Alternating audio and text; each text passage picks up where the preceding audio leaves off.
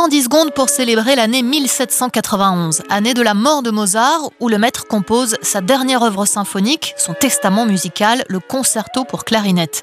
Le clarinettiste Pierre Génisson y consacre son nouvel album, dans lequel il revisite aussi avec talent des extraits des derniers opéras de Mozart et de son requiem.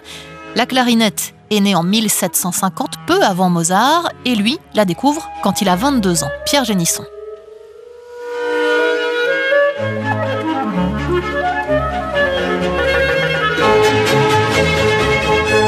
Entendu cette clarinette au fin fond de l'orchestre. Il s'est dit, mon Dieu, mais qu'est-ce que c'est que ce son si rond et chaleureux?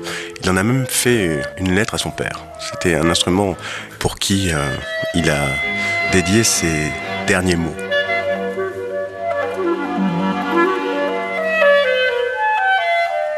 C'est assez puissant le rapport qu'avait Mozart avec la clarinette et le passage à un autre monde. Tout son répertoire pour clarinette en 1791 porte en, lui un message universel de paix, d'amour, une espèce de clarté et une luminosité qui est absolument euh, époustouflante et qui force en fait l'instrumentiste et l'auditeur à vraiment se recueillir, à se recentrer en fait sur l'intérieur.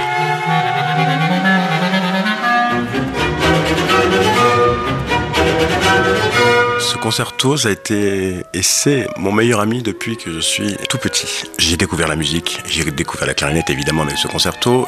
Il m'a suivi, il m'a accompagné dans toutes mes études. Puis après est venue la période de l'interprétation où effectivement chaque fois est une grande première, un, grand renouveau en fonction des personnes avec lesquelles on joue cette pièce. Je ne pourrai jamais m'en lasser, je ne m'en suis jamais lassé pour l'instant. Et le jour où je m'en lasserai, j'arrêterai la musique. Mozart 1791, nouvel album de Pierre Génisson, est paru chez Erato.